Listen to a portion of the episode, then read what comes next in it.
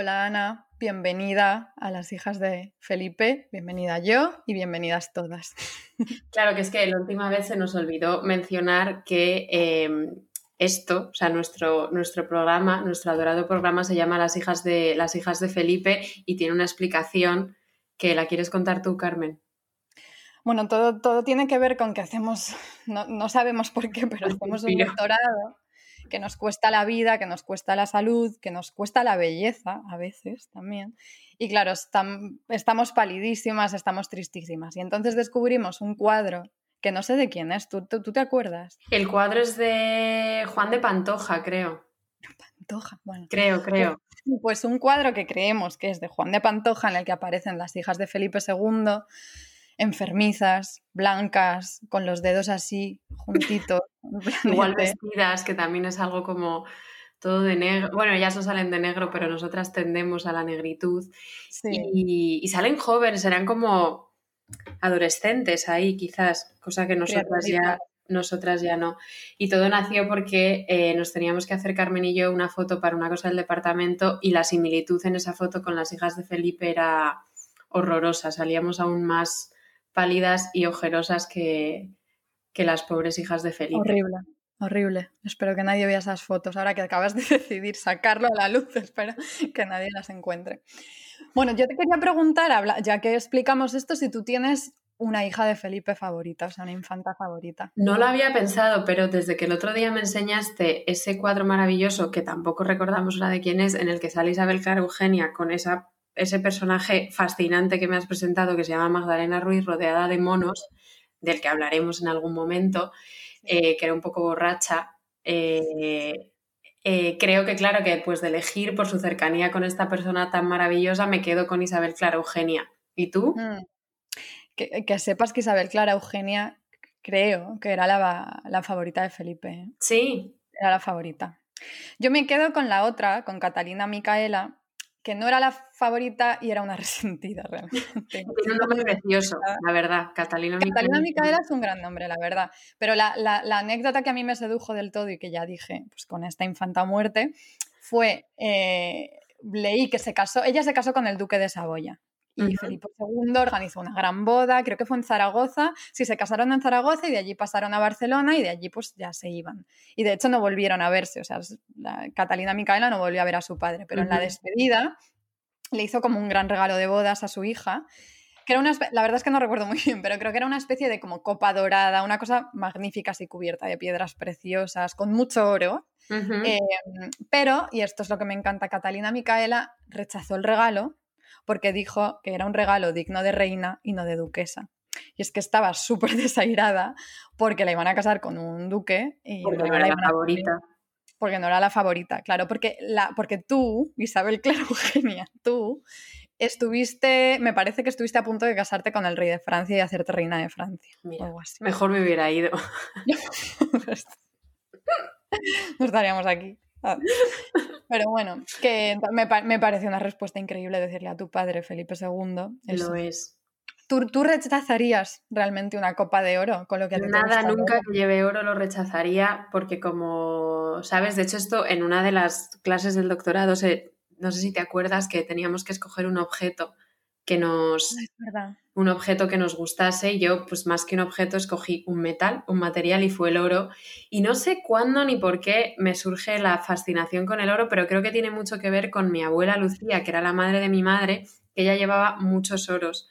Y a mí como la imagen de mi abuela, que además esto me acuerdo yendo a la pescadería en Canarias, porque es de Canarias, en Canarias y probaba si los pescados estaban frescos o no metiéndoles una uña en el ojo. Entonces yo tengo la imagen de mi abuela con la mano llena de anillos y las uñas pintadas de rojo metiéndole la uña en el ojo del pescado para comprobar si estaba fresco. Y todo eso, y ahora que mi abuela ya murió y demás, como que tengo mucha obsesión con la afectividad que tiene, que tiene el oro para mí.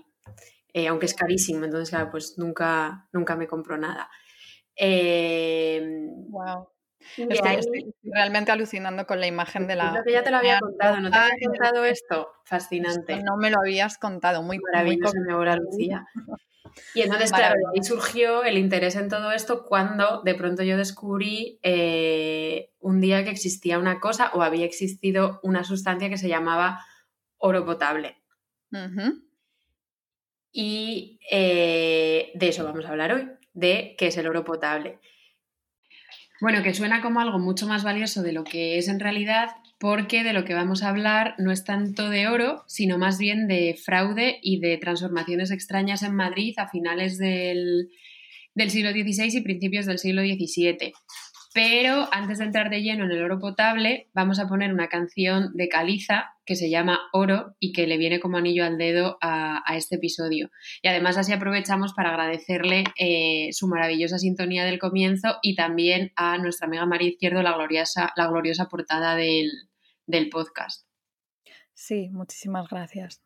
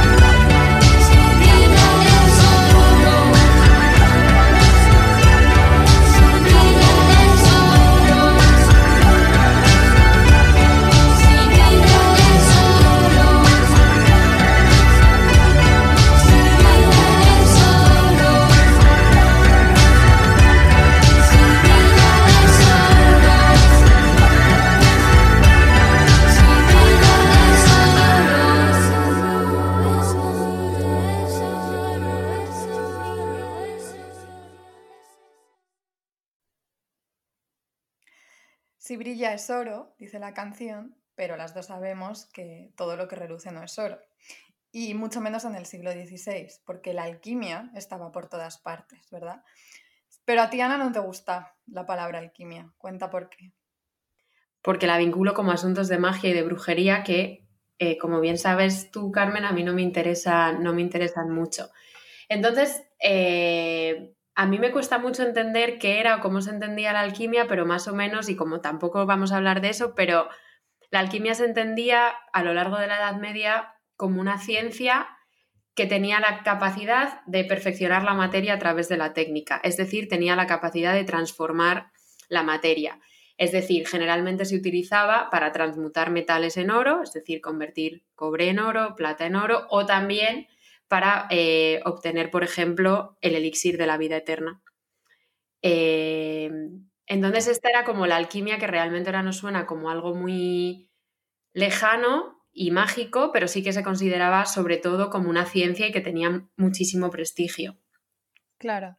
Es que es verdad lo que dices, que sin tener mucha idea del tema, lo primero que te viene a la cabeza cuando hablas de alquimias tienes como este halo de misterio, de mm. oscurantismo y tal, pero en época de, Felipe II y a pesar de toda la ortodoxia católica, etcétera, lo cierto es que su corte dio cobijo como a, muchísimas prácticas alquimistas, a muchos alquimistas importantes y él mismo, Felipe, estaba muy obsesionado con, bueno, con la medicina, con las plantas medicinales, etcétera, y todo eso. Y en el Escorial estableció una botica real Em, en la que pues, eh, permitía, vamos, no solo permitía, sino que fomentaba que, que, se experimentara con pues, procesos de destilación, con la búsqueda de quintas esencias. Y entonces, ¿por qué? O sea, ¿por qué estaba Felipe tan obsesionado? Nuestro padre. Eh, nuestro padre Felipe, a ver, Felipe es... ¡Qué horror! Nuestro tú lo conoces, tú lo, conoces mejor que yo y es, es una persona fascinante y oscura, a partes iguales.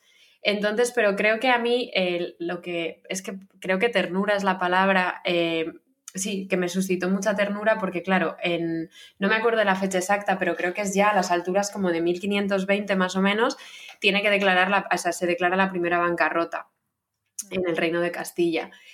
Entonces, a partir de ahí empiezan una serie de eh, bancarrotas en el Reino de Castilla que terminan con la crisis económica brutal, Felipe III, Felipe IV y hasta hoy. no, pero creo que esto es algo, bueno, siempre lo hablamos que sería súper interesante vincularlo con las sucesivas crisis económicas de los 2000.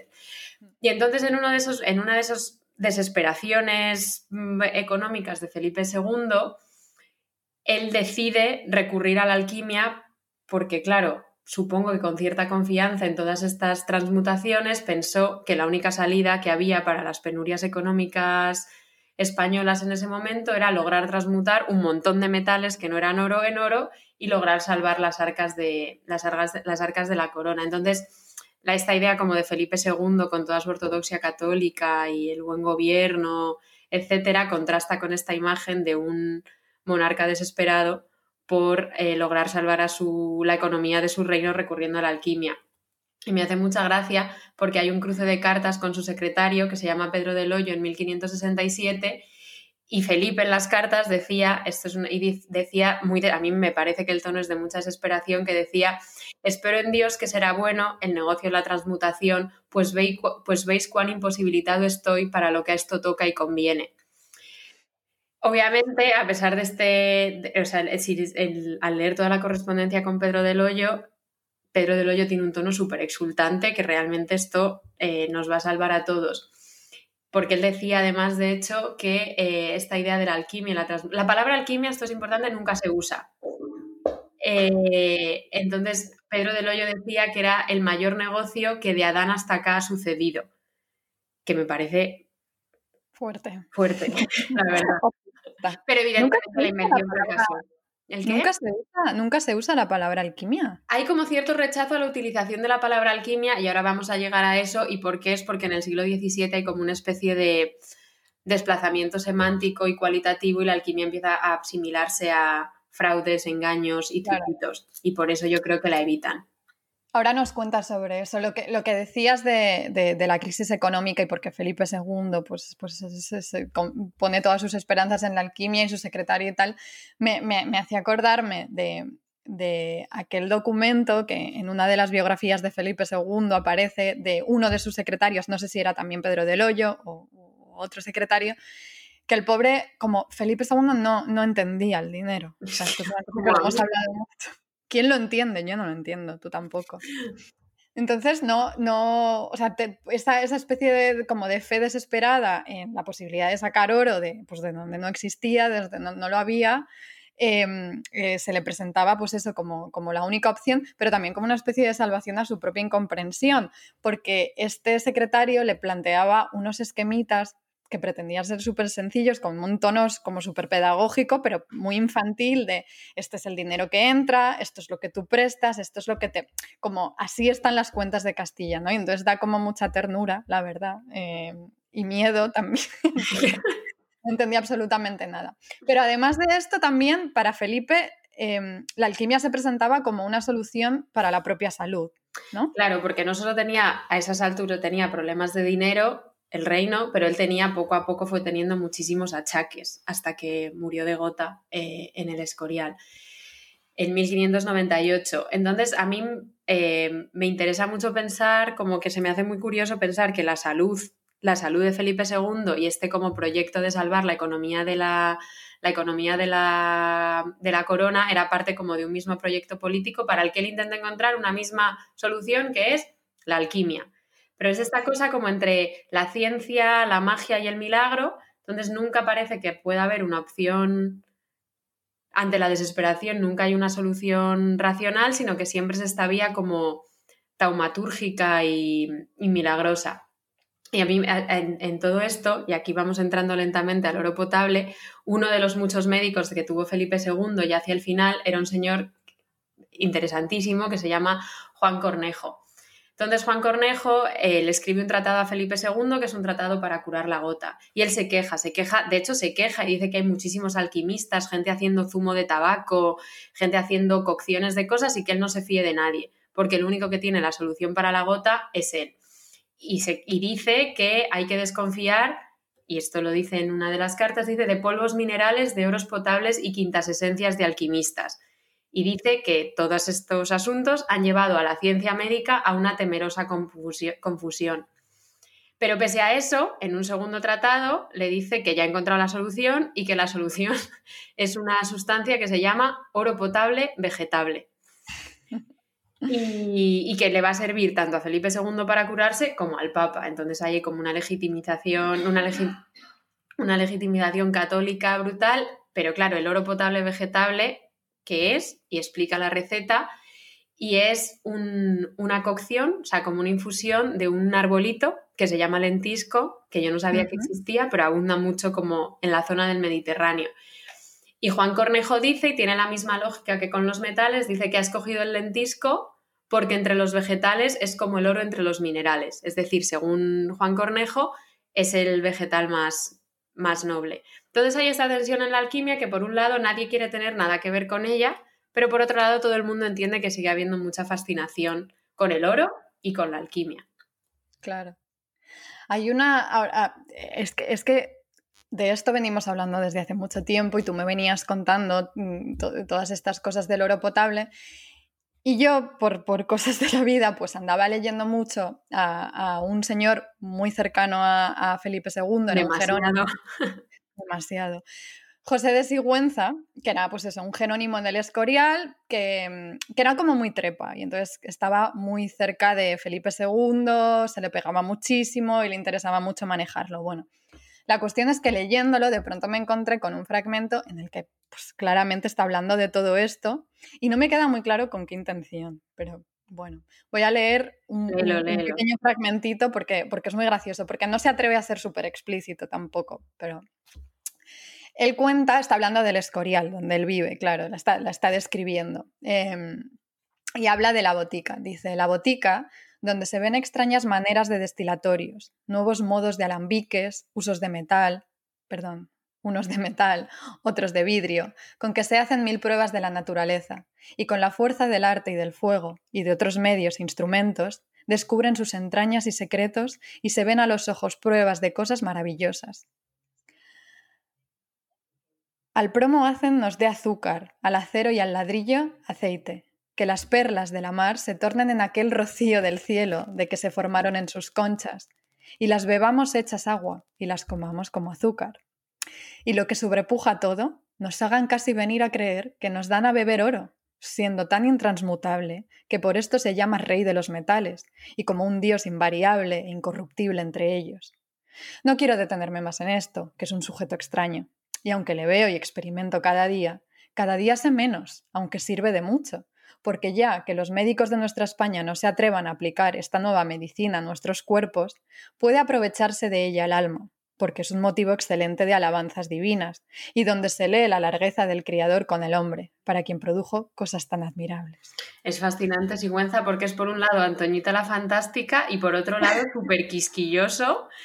Eh, pero claro, aquí sale también como toda esta cosa de, aunque nadie use la alquimia porque es esta cosa muy secreta que solo vemos en el Escorial, pero además nos demuestra que Dios existe porque es tan maravilloso que si no, no podría, no podría funcionar. No, pues justamente de esto, aquí en medio de todo esto y las fechas, eh, porque cuando escribe Sigüenza todo esto? Eh, diga, empieza a escribir este texto en concreto alrededor de 1600 o 1602 en pues, este intervalo. Son más o menos las mismas fechas porque Alexandro Quintilio, que es de la persona en la que vamos a hablar más hoy, llega a Madrid, creemos más o menos en 1598 y empieza a publicar sus textos en 1606. Entonces es todo parte del, parte del mismo clima.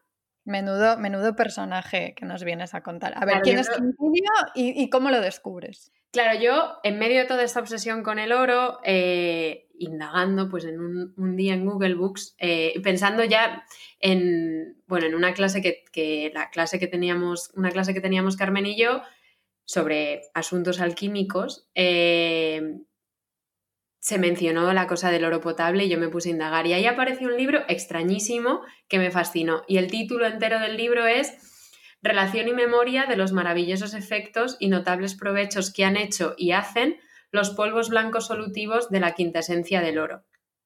Y me llamó mucho la atención el título, con esta idea de la quinta esencia del oro, pero sobre todo eh, el hecho de que el libro está impreso por uno de los impresores más, más, más famosos de principios del siglo XVII que es el impresor que imprime un montón de libros de ortodoxia católica, pero también todos los bestsellers de la época dependen de Luis Sánchez.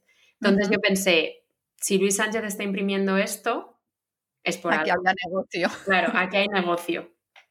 ¿Y cómo, cómo, es el libro? O sea, ¿en qué, contenido, cuál es el contenido y, por qué llama tanto la atención? No solo el título, sino la portada también. Claro, pues la portada es, eh, la portada es lo, yo creo que es casi casi lo mejor, lo mejor del libro. La portada aparece, eh, bueno, pues una portada de imprenta al estilo del siglo XVII, normal, sin muchas florituras, pero sí con alguna floritura.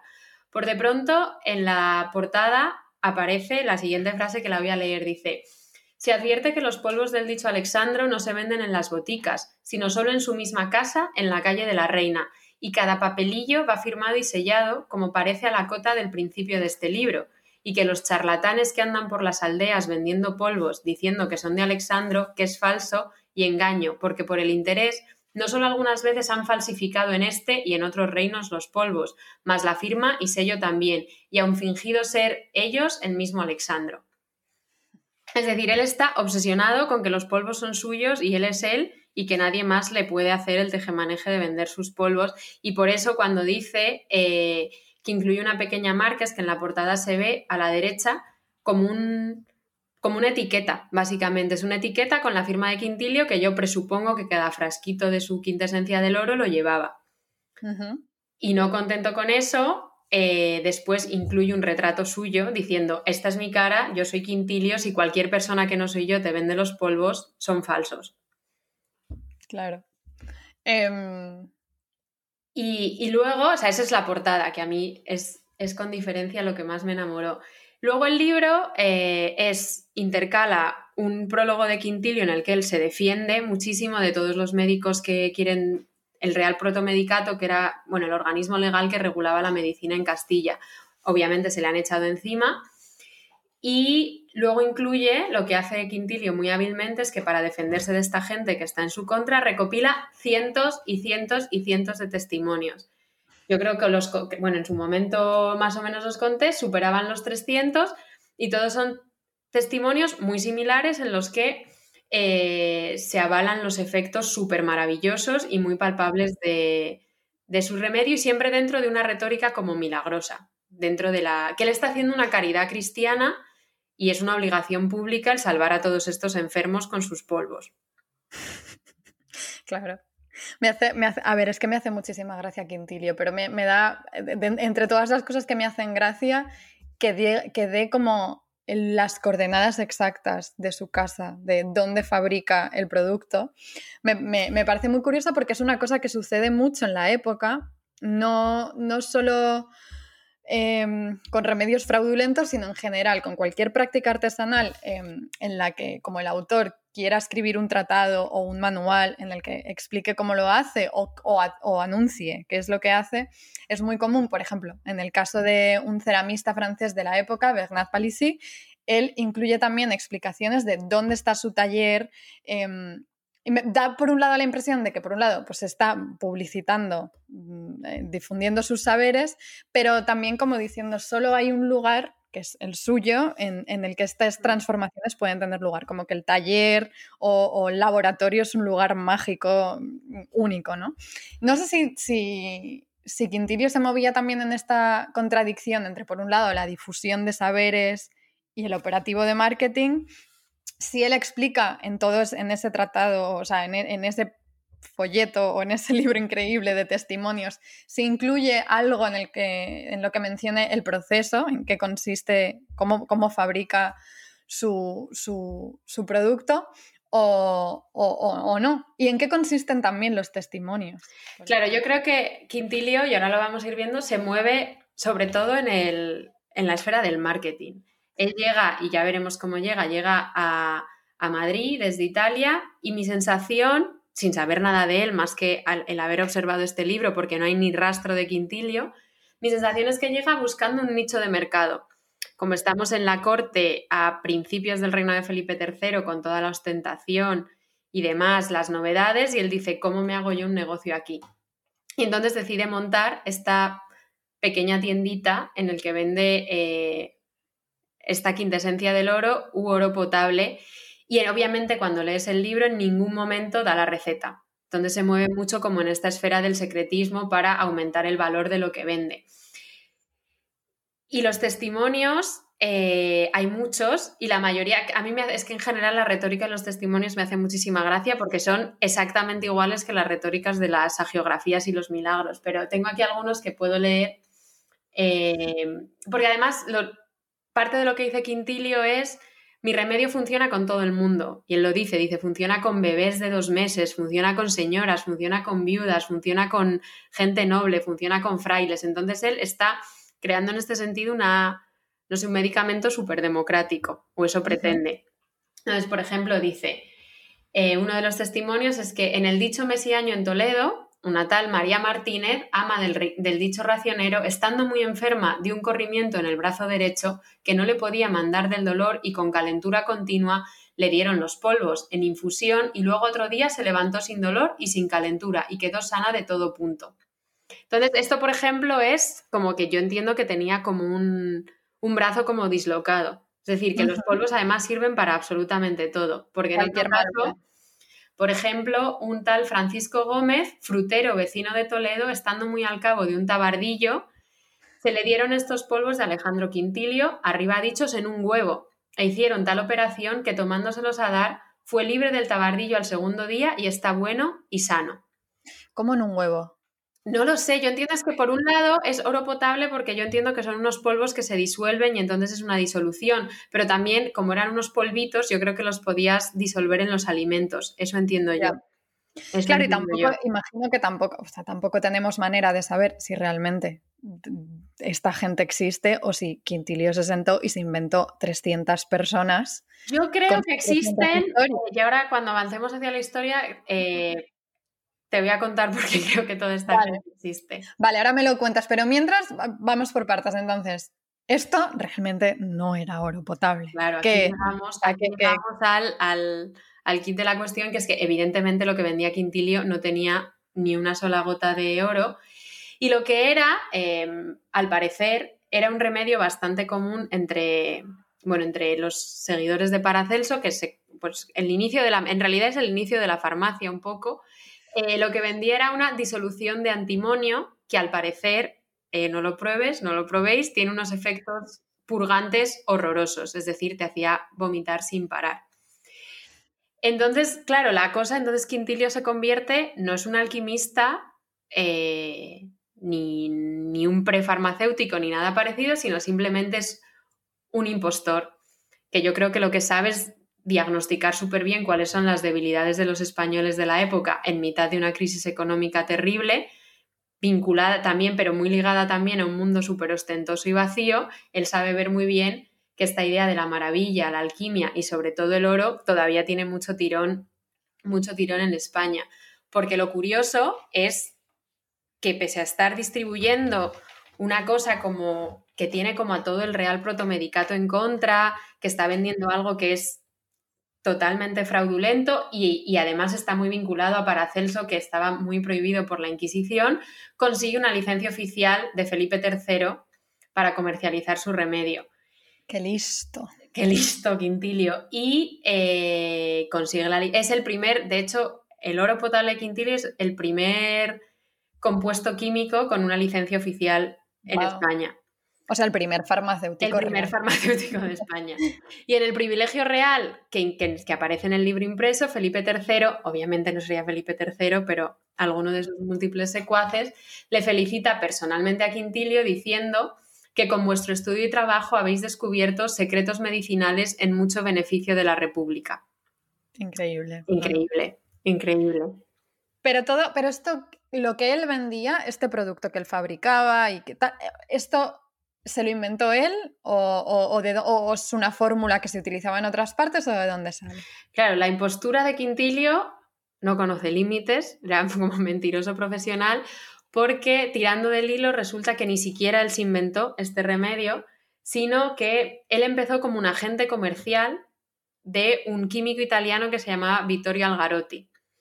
Eh, Algarotti había desarrollado, que esto me sorprende muchísimo y, lo quiero indagar más, una red europea de ventas de, de antimonio, de, este, de, este, esta cosa que te hacía de este purgante, y lo camuflaba siempre bajo nombres eh, muy fascinantes, entonces lo, le iba cambiando el nombre según donde lo comercializara, pero casi siempre relacionado con esta idea del oro potable.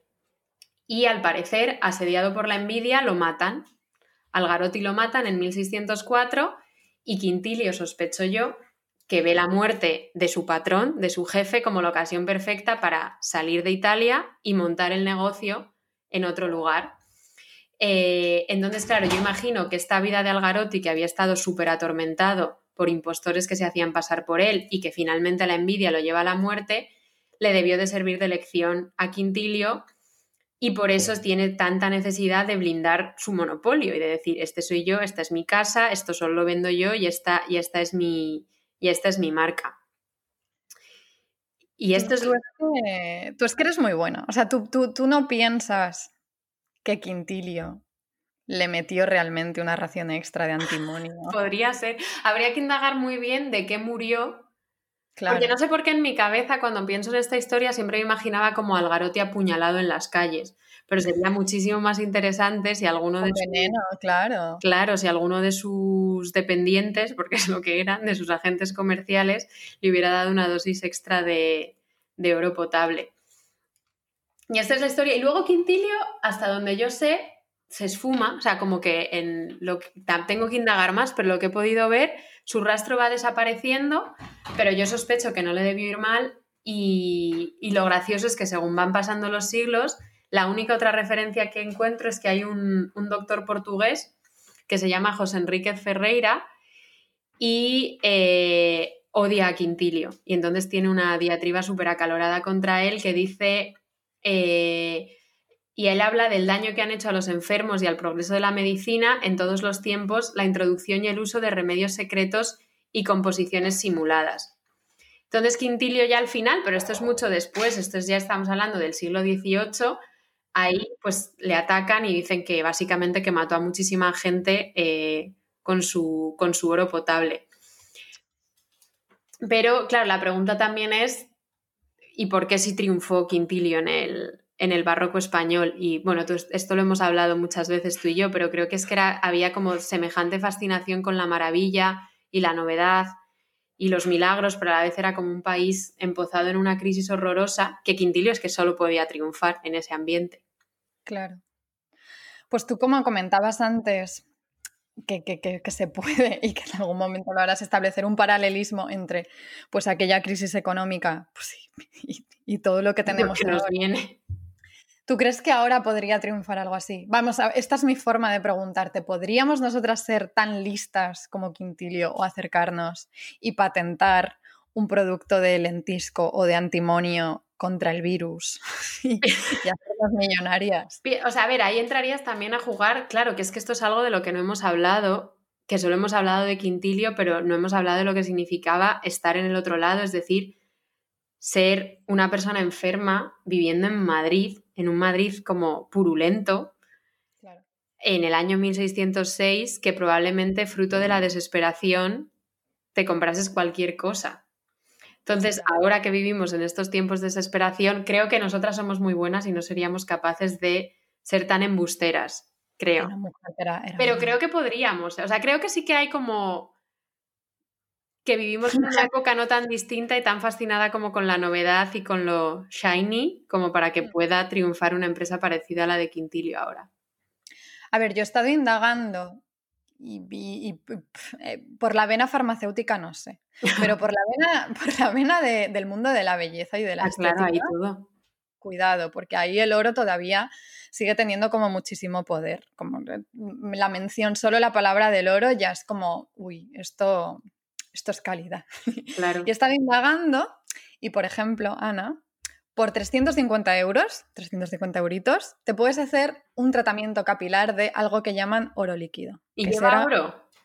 Es que está, eh, claro, esa es la gran pregunta. Claro, es que aquí lo, llaman, lo llaman oro líquido, como, pues, pues, pues, como Quintilio llamaba lo suyo oro potable, pero quién sabe. El caso es que es algo que llaman oro líquido y que te sirve para purificar y alisar el pelo. Pues no sé por 2.500, un poquito más. Ahí ya sube, pero cuidado, porque ahí ya te inyectan un Botox, que es un Botox normal, pero hace maravillas porque, cuidado, las jeringuillas sí que son de oro. Entonces tú me dirás, ¿qué importa eso? Claro. No lo sé, pero da igual porque te han dicho la palabra oro. una y otra vez. Exacto.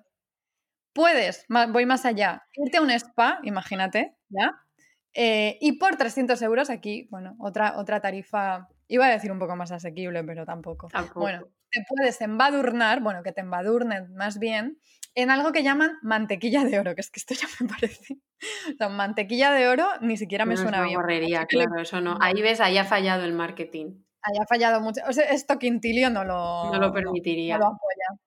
Pero la cosa es que puedes hacerlo o, si quieres, te puedes exfoliar con un jabón de aceituna que además contienen, cuidado, oro de 23 quilates. O sea, es cuidado. Es que aquí la gente está Cualquier día me lo compro. Aceitunas, o sea, mantequilla y aceitunas con oro.